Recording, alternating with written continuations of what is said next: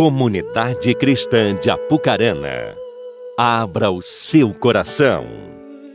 Momento da Palavra de Deus.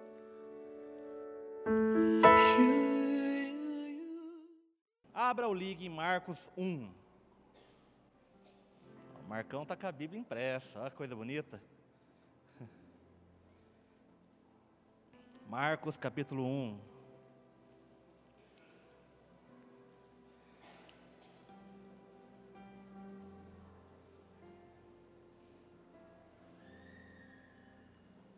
Se você achou Marcos 1, vá até o versículo 14. E leremos apenas o 14 e o 15.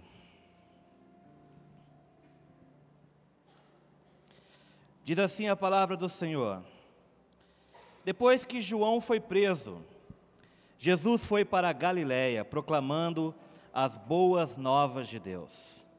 O tempo é chegado, dizia ele. O reino de Deus está próximo. Arrependam-se e creiam nas boas novas. Se você está na Almeida, está dizendo arrependam-se e creia e crede no evangelho.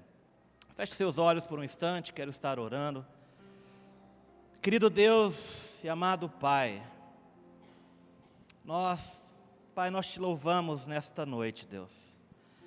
Que o seu nome venha a ser adorado, que o seu nome, ó Pai maravilhoso, seja glorificado em todo momento neste lugar, Pai.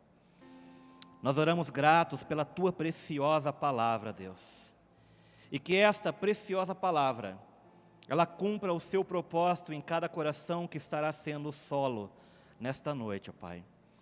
Ó Deus, em nome de Jesus eu oro. Eu oro para que ninguém saia daqui da mesma maneira qual entrou. Mas que o teu Espírito Santo, ele possa encontrar em cada vida aqui presente a liberdade para transformar, para curar, para fazer conforme a tua santa e gloriosa vontade.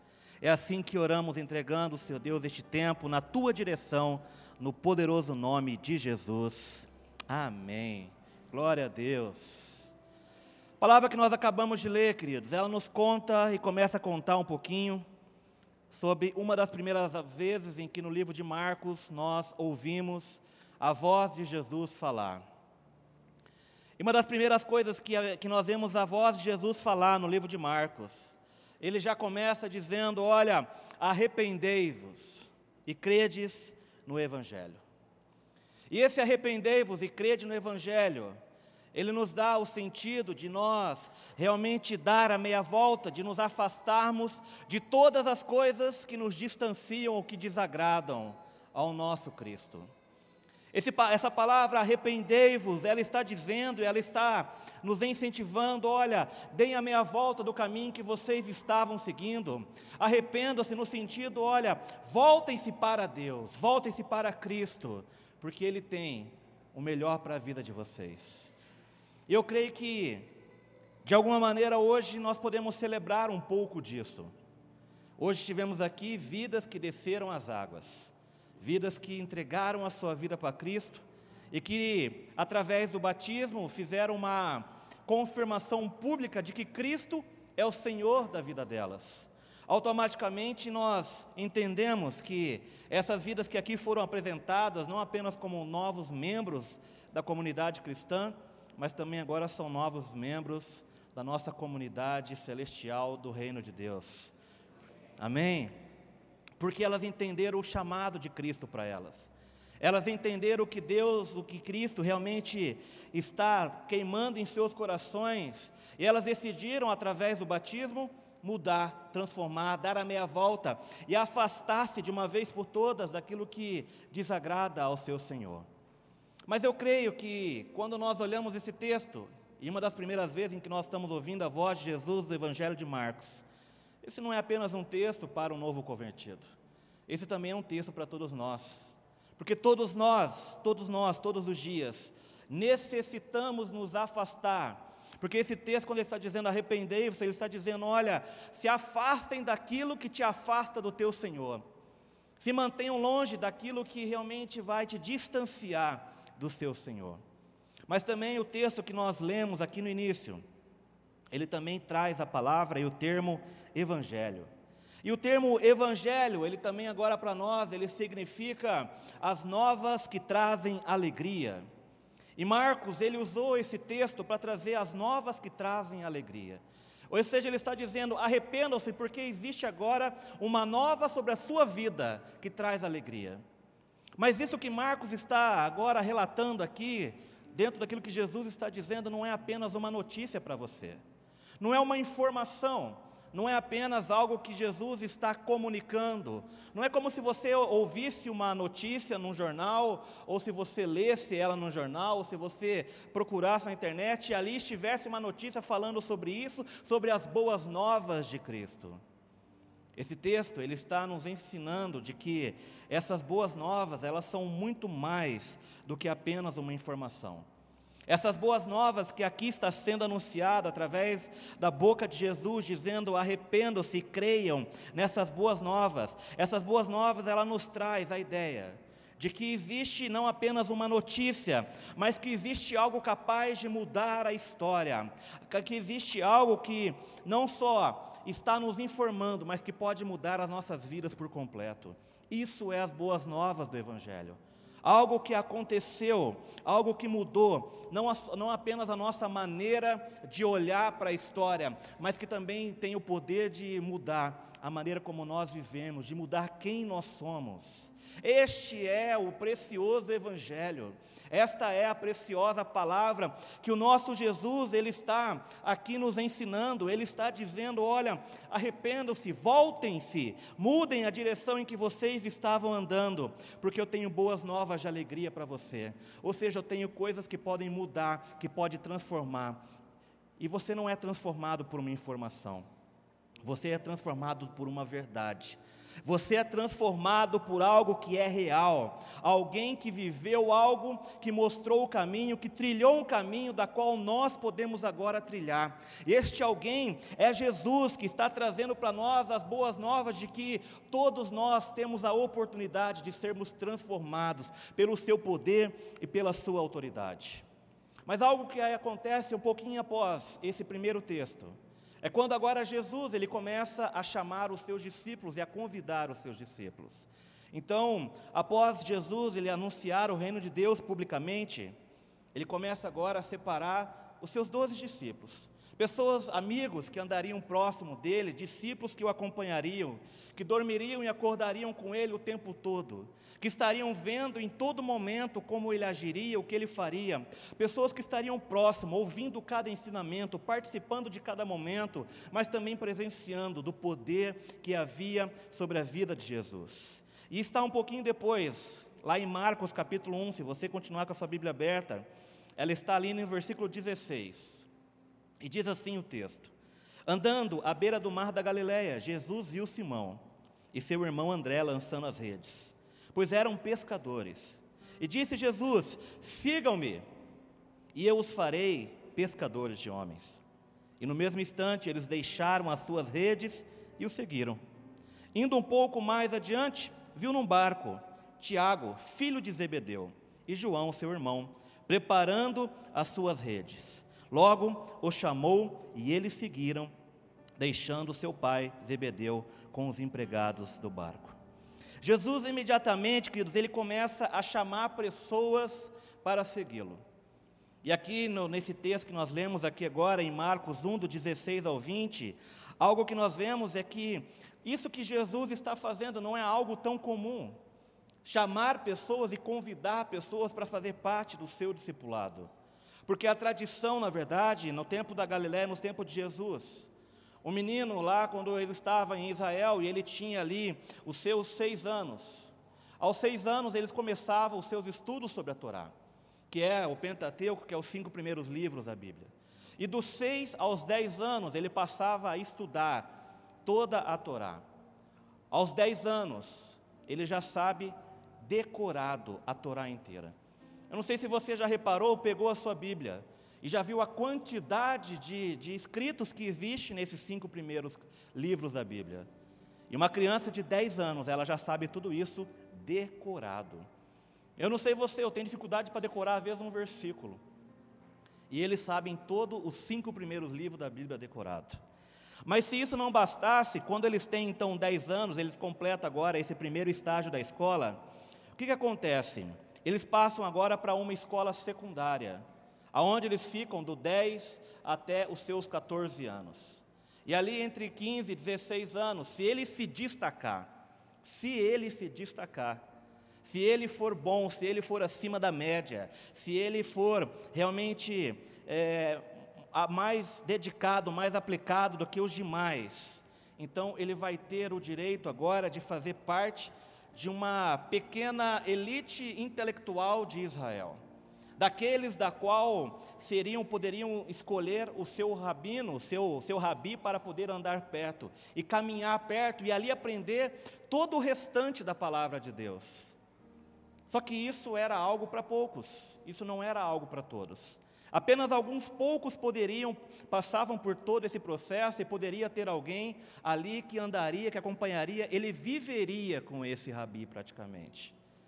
E esse ensino, agora, que ele tem a partir dos seus 15 anos, é chamado também agora de Talmide, discípulo. Então, esses que tinham seus 15, 16 anos, que eram a exceção, que eram a minoria, de certa forma, eram aqueles que seriam chamados de discípulos e que andariam juntamente com os seus rabis para aprender a cada vez, aprender toda a palavra de Deus. E Jesus ele vem fazendo algo totalmente o contrário, diferente daquilo que, estava, que eles estavam acostumados. Jesus, porque era o próprio, era própria, o jovem de 15, 16 anos que escolhia com quem ele iria caminhar, com quem ele iria andar. Mas agora, quando nós olhamos aqui, Jesus ele está agindo de maneira diferente, porque ele mesmo agora está escolhendo as pessoas com que ele caminharia. E ele chega para pessoas que talvez seriam improváveis. Ele chega para pessoas comuns, homens trabalhadores, pessoas como, como todos nós. Pessoas que estão fazendo seus, suas tarefas, seus afazeres, ele chega para pescadores, ele chega para cobradores de impostos, e ele começa a fazer um convite para esses homens, dizendo assim: Olha, caminhe comigo, venha, e eu te farei agora pescadores de homens. Isso, primeiro, a, a atitude de Jesus já não era comum para a época. Mas a grande realidade é que esse texto ele nos ensina que nós só podemos ter um relacionamento com Jesus se Ele nos chamar para participar desse relacionamento. Mas sabe qual é, é a parte boa de tudo isso? Jesus também chamou você para participar de tudo isso. Amém? Palavra do Senhor no livro de Mateus, capítulo 11, versículo 28, diz assim o texto: Venham a mim. E o texto tem ali uma continuação dizendo: todos os que estáis cansados e sobrecarregados, e eu lhes darei descanso. Tomem sobre vós o meu jugo, e o texto diz: aprendam de mim, pois sou manso e humilde de coração, e vocês encontrarão descanso para as suas almas, pois o meu jugo é suave e o meu fardo é leve. Queridos, quando Jesus ele chega ali diante de Simão e André, ele está dizendo: Olha, vinde a mim, e eu vos farei pescadores de homens.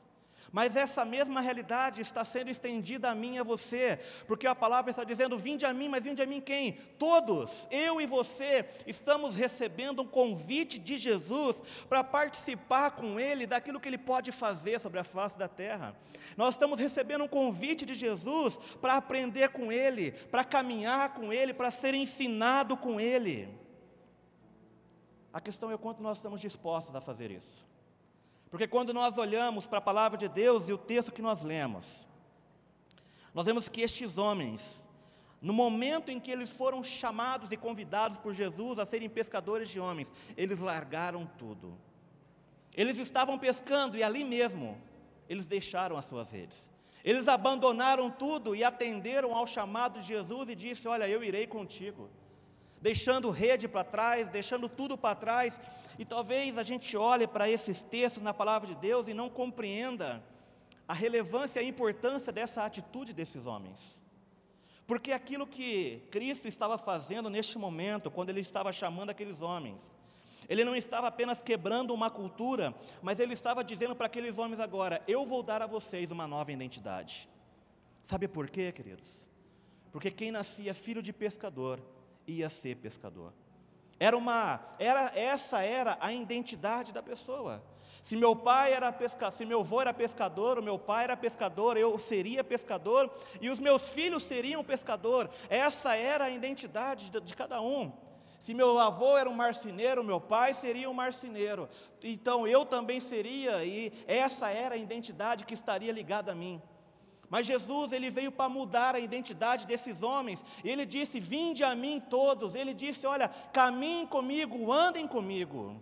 Isso mais é muito mais do que um chamado. Ele está dizendo: Eu tenho uma nova identidade para você. Eu tenho o poder de mudar quem você era. Eu tenho o poder de mudar a sua história e de transformar aquilo que você vai ser. Eu, Cristo, está dizendo para nós: Olha, eu tenho a oportunidade de te dar para você agora uma nova identidade.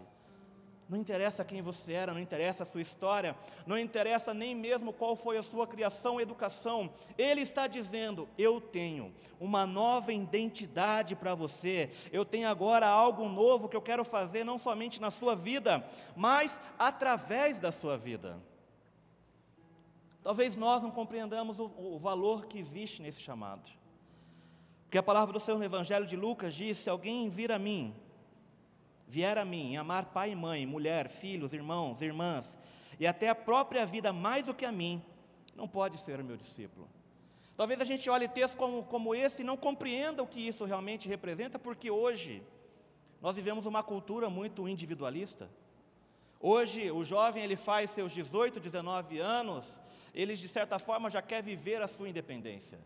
Ele já quer sair de casa, não porque é, ele quer viver a sua própria vida, ele quer viver os seus próprios sonhos, ele quer, talvez já não quer mais ficar dando tanta é, satisfação para os seus pais, ele quer já viver. Então, quando nós olhamos para esse texto, talvez nós não compreendamos o que isso representa na época, mas talvez você compreenda quando a palavra, ou talvez se Cristo chegasse a você e dissesse assim: Olha, eu quero que abandone tudo o que você está fazendo, para você me seguir. Eu quero que você abandone a sua carreira. Eu quero que você abandone os seus projetos. Eu quero que você abandone tudo, porque eu te farei pescadores de homens. Talvez se Deus começasse a mexer nas nossas carreiras, se Deus começasse a mexer nos nossos planos, se Deus começasse a pedir de nós coisas que nós colocamos como extremamente importantes, nós entenderíamos o quão precioso é quando alguém está sendo chamado por Cristo. Mas a grande realidade é que Todos nós estamos sendo convidados a caminhar com Ele, todos nós estamos sendo convidados a participar de tudo isso, e nós precisamos entender que aquilo que a palavra está anunciando, querido, ela não é apenas uma notícia ou apenas um conselho para você. Tem muitos que se relacionam com a palavra de Deus achando apenas que é um conselho. Olha, eu vejo isso, isso eu acho interessante, isso eu cato para mim, mas outras coisas eu vou ser seletivo e isso não é para mim, entenda algo importante. As boas novas que a palavra está nos ensinando, ela fala de um estilo de vida que eu e você temos que viver diante de Deus. Esse convite que Cristo está fazendo e que lá está em Marcos, arrependei-vos e crede no Evangelho, isso não é para mim, para você, uma sugestão. Isso é um convite. Isso precisa ser um estilo de vida. Isso precisa ser aquilo que eu faço logo quando eu acordo. E a última coisa que eu faço antes de dormir precisa estar relacionado com isso. Isso tem que fazer parte do que eu sou. E não apenas fazer parte de um momento da minha vida, quando eu estou no culto ou em qualquer outro momento. Nós precisamos realmente atender o convite de que Cristo está fazendo a todos nós, queridos, e vivermos por isso. Arrependemos é algo que nós temos que fazer todos os dias, porque essa palavra arrepender, ela está dizendo: afastem-se das coisas que te distanciam da presença de Deus, afastem-se das coisas que te separam do seu Deus, então vivam as boas novas do Evangelho. O que a palavra ela está nos recomendando é muito mais do que seguir conselhos ela está nos dizendo para que nós possamos agora, então, seguir um rei, querido. Essa é o convite, não é um conselho. A palavra está convidando você a seguir um rei. Nós cantamos aqui agora há pouco, o rei está voltando, é o que nós cantamos. Mas rei de quem? Que rei é esse que nós estamos cantando? Nós estamos cantando aqui, o rei está voltando, e toda a igreja cantou, e toda a igreja foi junto, o rei está voltando, o rei está voltando. Mas a pergunta é o quanto que você compreende isso que a palavra está dizendo? O quanto que você compreende isso que você está cantando durante o louvor? Porque a palavra está dizendo, o rei está voltando. É o que nós cantamos, mas é também aquilo que Jesus está nos convidando muito mais do que seguir um conselho. A palavra está nos ensinando e nos convidando a seguir um rei, mas um rei governa. Um rei, ele é dono. Um rei não é apenas aquele que vai te dar um conselho sobre algo, mas é alguém que vai exercer uma autoridade, que vai exercer um poder sobre a sua vida. E a minha pergunta para você nessa noite é o quanto que este rei está governando você. O quanto que aquilo que você está cantando, o rei está voltando, você compreende. Porque sim, ele está voltando. Cada dia, querido, está mais próximo de nosso rei voltar. Cada dia estamos mais próximos de nós termos um momento onde nós desfrutaremos por toda a eternidade da presença do rei. Então isso não é apenas uma canção para você entoar durante um louvor. Isso precisa ser uma realidade na sua vida. Nós precisamos realmente nos arrepender todos os dias e entender que este rei precisa exercer governo sobre nós.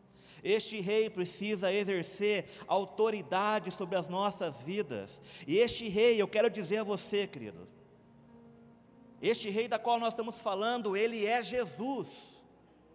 E esse Jesus, a qual é o rei e deve ser o rei sobre as nossas vidas, é alguém que tem poder e autoridade, não apenas para dizer o que, foi, o que fazer, mas é alguém que viveu, é alguém que experimentou de muitas coisas, que passou por muitas situações, mas que não foi reprovado em nada. Este rei a qual nós estamos aqui falando, que deve governar sobre as, no, sobre as nossas vidas, é alguém que sim, tem poder e autoridade, queridos, para fazer o que precisa ser feito, mas então oferecer a cada um de nós o caminho pelo qual nós devemos trilhar. Este rei, ele já viveu, se entregou por nós, para que hoje eu e você nós pudéssemos desfrutar das boas novas do Evangelho. Ele já viveu isso. Ele morreu no meu lugar, ele morreu no seu lugar, para que hoje nós pudéssemos estar aqui adorando ao Rei dos Reis. Porque essa é as boas novas, mas essas boas novas precisam ter, elas precisam demonstrar no nosso dia a dia de que somos realmente, que fazemos parte, que somos pertencentes a esse Rei. Essas boas novas precisam ser vividas no nosso dia a dia. Não pode ser apenas algo que cantamos ou que lemos na palavra de Deus e muitas vezes nós não vivemos isso. Este rei tem poder e autoridade. E para nós vivermos essa, essas boas novas que o Senhor Jesus está nos ensinando, nós precisamos realmente deixar que Ele venha governar as nossas vidas. Mas mais ainda, querido, eu quero dizer para você que este rei a qual nós estamos falando, ele tem autoridade sobre todas as coisas sobre todas. E a palavra do Senhor no livro de Marcos, um pouquinho à frente desse que nós lemos, diz assim em Marcos capítulo 1, versículo 21. O texto diz: E eles foram para Cafarnaum. E logo que chegou o sábado, Jesus entrou na sinagoga e começou a ensinar. E o texto diz no versículo 22: Todos ficavam maravilhados com o seu ensino, porque ele ensinava como alguém que tem autoridade e não como mestres da lei. Olha o que esse texto está nos falando sobre o nosso rei que nós estamos aqui anunciando, querido. Esse texto ele está nos ensinando que todos ficavam maravilhados com o ensino que Jesus ele ministrava às pessoas. E eles falavam assim: olha, porque ele lhe ensina como alguém que tem autoridade e não como mestres da lei. Jesus não era como qualquer pessoa a autoridade e o poder que ele tinha, e quando nós olhamos aqui para essa palavra autoridade, isso está derivado de alguém que tem da fonte original. O que, que isso quer dizer, queridos? Uma coisa é eu estar ministrando a palavra para vocês dentro daquilo que eu li e interpretei, interpretei na palavra de Deus. Eu estou contando uma história, estou falando de algo da qual eu fui ministrado. Mas quando as pessoas olhavam para Jesus, anunciando as boas novas e contando sobre todas as coisas, as pessoas viam poder e autoridade, mas que autoridade que eles viam essa? Como se o próprio autor tivesse contando a história. Essa era a autoridade com que Jesus ele ministrava as pessoas. Essa era a autoridade com que Jesus estava ensinando as pessoas. Ele não esclarecia algo como se ele já soubesse ou se ele simplesmente estava interpretando. Ele estava ensinando as pessoas baseado naquilo que ele sabia, porque ele também era o autor de toda aquela história, querido. E é esse Jesus que deve ser o rei sobre a minha vida, e esse Jesus que deve ser o rei também sobre a sua vida também. Alguém que tem autoridade para te ensinar, e esse ensino pode ser direto da fonte, querido. O próprio Jesus, ele está te dizendo: ande comigo, venham até a mim. Aprendam de mim, ele está dizendo. Ou seja, o próprio Jesus, aquele que é o autor de toda essa história que nós estamos aqui contando, querido, ele está fazendo um convite para mim, para você: caminhem comigo, venham até mim e aprendam de mim. Ou seja, ele está te convidando: olha, eu quero ser também o seu rabi, eu quero que você seja o meu discípulo. Caminhe comigo, ande comigo, aprenda de mim, é o que a palavra está nos ensinando, mas Marcos ainda nos leva a um pouco mais dessa autoridade de Jesus, que está agora na sequência do texto, no versículo 29. E o texto diz assim: Logo que saíram da sinagoga, foram com Tiago e João à casa de Simão e André. E a sogra de Simão, ela estava de cama, com febre, e falaram a respeito dela a Jesus. Então, ele se aproximou-se dela, tomou-a pela mão e ajudou a levantar. A febre a deixou e ela começou a servi-los. A autoridade de Jesus, ele estava dizendo inicialmente: arrependam-se e crede nas boas novas. Logo nós vemos Jesus demonstrando a autoridade com que ele ensinava as coisas. Mas agora, aqui no versículos 29 ao 31, nós vemos um outro nível de autoridade. A autoridade agora de um Jesus que está interessado também no reino físico e também quer reinar sobre ele. Porque nesse versículo, o que nós estamos lendo? Nós estamos lendo agora de um Jesus que ele está curando a enfermidade de alguém. E se você continuar a leitura desse texto, três versículos depois, você vai ver ali Marcos registrando que Jesus, ele cura uma multidão de enfermos. No capítulo 2, um pouquinho à frente daquilo que nós lemos agora há pouco, todos estão maravilhados com aquilo que Jesus está fazendo, eles dizem: nunca vimos coisa igual. Mas ainda assim, existem muitos relatos, agora os surdos, eles estão ouvindo. Aqueles que eram mudos estão falando, os coxos estão andando, os cegos estão vendo. Porque esse Jesus, ele está anunciando uma boa nova uma boa nova que tem poder, que tem autoridade. E este rei, ele está dizendo: Eu governo sobre todas as coisas. Eu governo sobre o mundo físico e eu também governo sobre toda enfermidade. Eu tenho autoridade sobre toda enfermidade. Quando nós olhamos para os relatos dos evangelhos, nós vamos ver aproximadamente 30 momentos aonde Jesus ele cura as pessoas da enfermidade. E a maravilha de tudo isso, querido, que esse Jesus que nos convida a caminhar com Ele, a andar com Ele, a aprender dEle, Ele também está dispondo essa autoridade sobre as nossas vidas. E da mesma maneira que Ele governa sobre todas as coisas, sobre todo o mundo físico, Ele está dizendo: esta minha autoridade também está sobre a sua vida. Ou seja, ele está dizendo: você também tem autoridade para curar, você também tem autoridade para colocar a mão sobre o enfermo porque o poder dele continua sendo o mesmo. Não importa quantos anos já se passaram desses relatos, o poder do nosso Senhor Jesus continua sendo o mesmo. Ele continua tendo, está cheio de poder, ele continua cheio de autoridade, ele continua curando, ele continua transformando, queridos. Porque o seu poder, ele não muda em momento algum, querido. Porque ele representa as boas novas que nós estamos aqui anunciando, querido. Jesus está dizendo: venham até mim. Venham até mim, foi aquilo que eu li para vocês no livro de Mateus, que diz: Olha, venham a mim, todos vós que estáis cansados e sobrecarregados, e eu lhes darei descanso. O Jesus que curou essas pessoas, o Jesus que, que fez milagres, que fez multiplicação de pães, é o Jesus que está dizendo para você e fazendo um convite para você: venham até mim. E Ele está dizendo: porque todos que estão cansados e sobrecarregados, eu lhe darei descanso. Ele está dizendo para mim e para você, querido, eu continuo tendo poder, mas Ele tem poder sobre aquele que Ele governa. Ele tem poder sobre aqueles a qual tem confiado toda a autoridade sobre a vida de Jesus. Porque o, o, texto está dizendo: olha, tomem sobre vocês o meu jugo e aprendam de mim, diz o Senhor. Ou seja, caminhem comigo, ande comigo, e você vai ver as coisas maravilhosas que você tem a experimentar nessa jornada que o Senhor está convidando você. Porque Ele também continua dizendo e convidando a todos nós nessa noite: venham a mim. Venham a mim, porque eu vou levar vocês a uma jornada, querido. Venham a mim porque eu quero que vocês aprendam agora também a me colocar em primeiro lugar. Nós temos que colocar o Senhor em primeiro lugar se nós queremos desfrutar das boas novas que o Senhor tem confiado sobre as nossas vidas.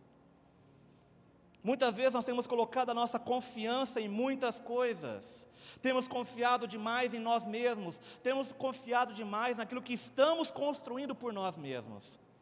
Mas Ele está dizendo: venham até mim, e quando o dia mal bater a sua porta, continue confiando em mim. Venham até mim, porque eu realmente, quando você se sentir desapontado, quando você se sentir injustiçado, Ele vai continuar sendo o Senhor da sua vida e vai agir sobre cada situação que envolve você, querido.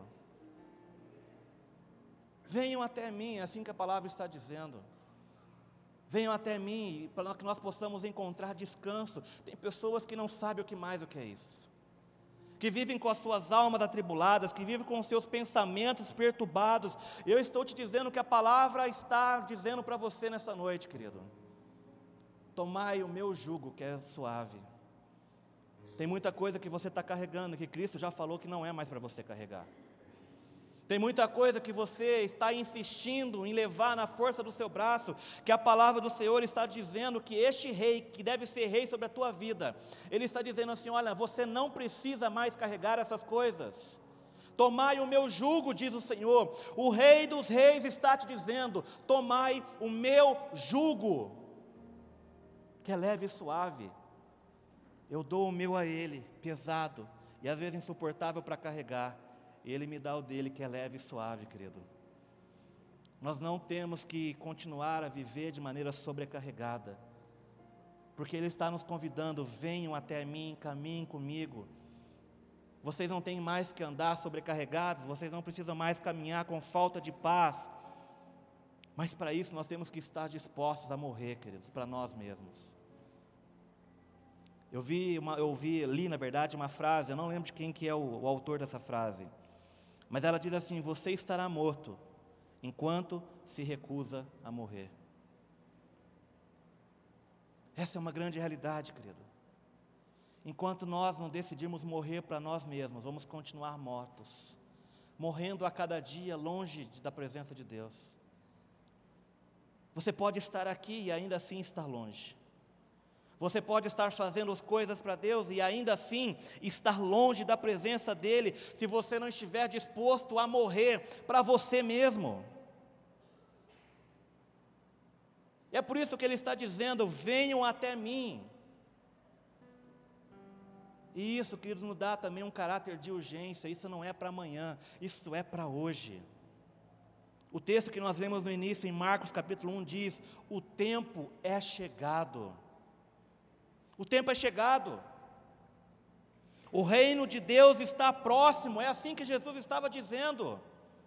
Arrependam-se e creiam nas boas novas. Querido, se você está morrendo dia após dia, a palavra do Senhor está dizendo a todos nós nessa noite: Ele está voltando para buscar a sua igreja.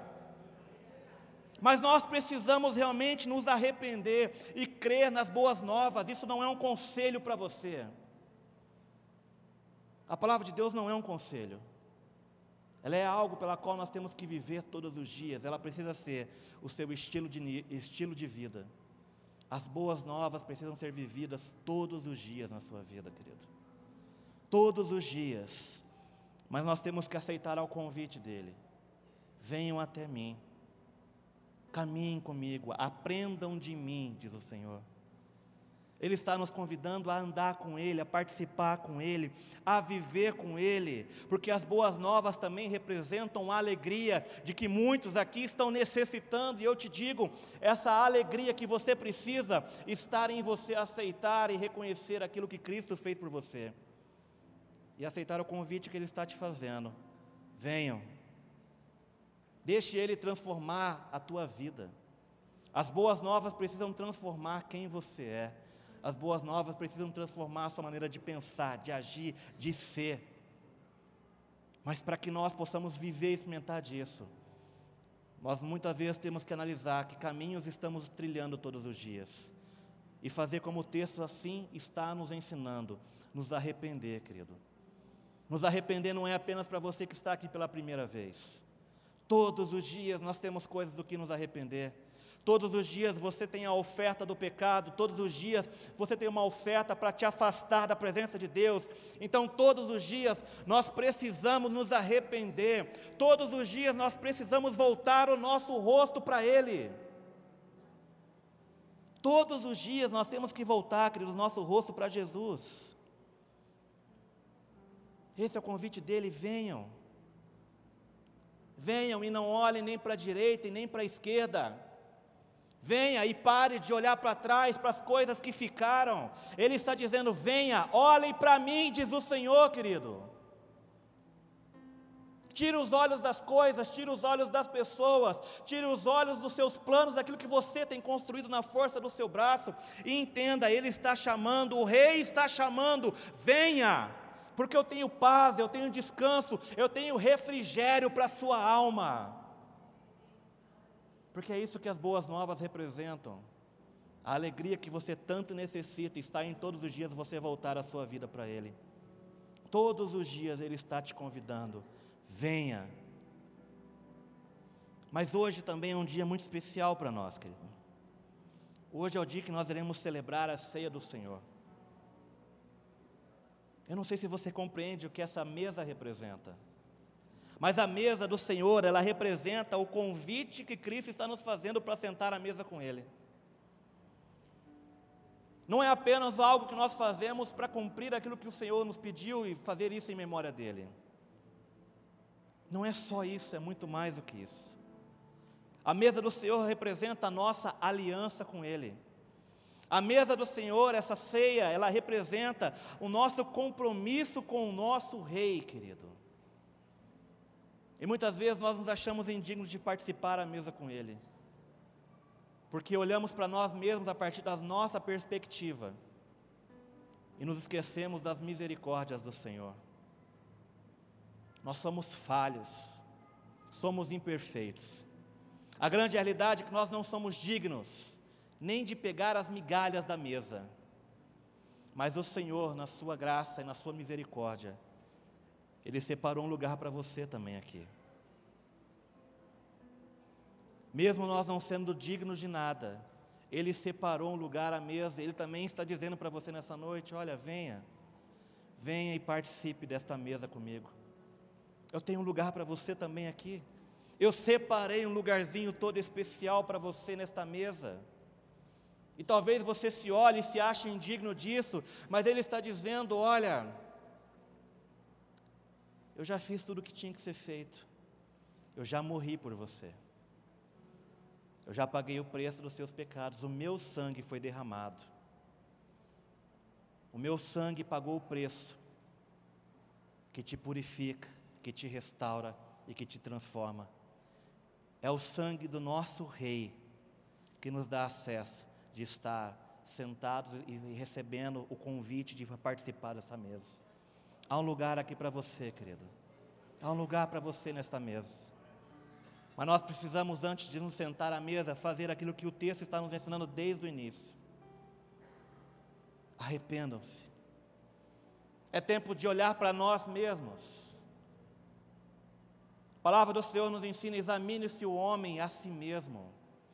Não para que isso traga condenação sobre a tua vida, mas para que talvez você entenda o quão miserável nós somos e quanto nós somos necessitados da misericórdia do Senhor. Mas quando a palavra diz examine-se o homem a si mesmo, ela não está desclassificando você de estar à mesa.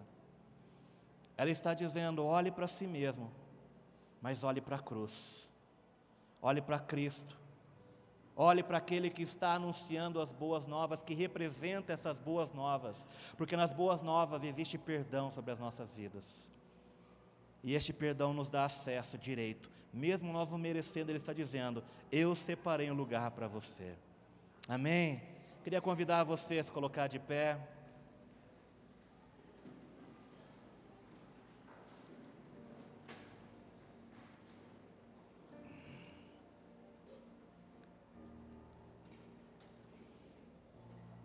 Hoje é dia de nós celebrarmos ao Senhor através da ceia, queridos.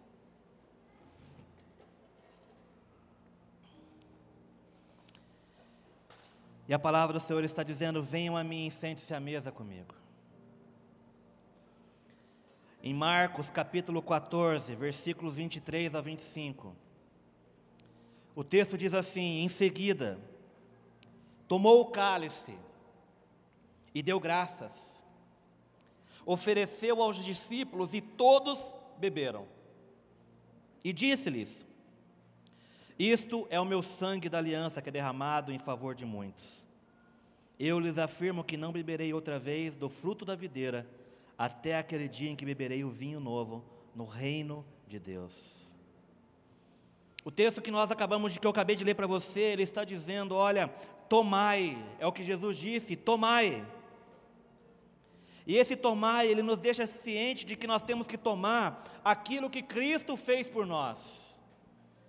Não apenas de tomar, de pegar aqui o pão e o cálice, beber e tomar dele com medo do que está sendo oferecido neste momento. Mas a palavra está dizendo: Tomai de mim, diz o Senhor, tomai aquilo que eu fiz por você. Tomai tudo o que eu fiz por você, o que a palavra está nos ensinando, querido.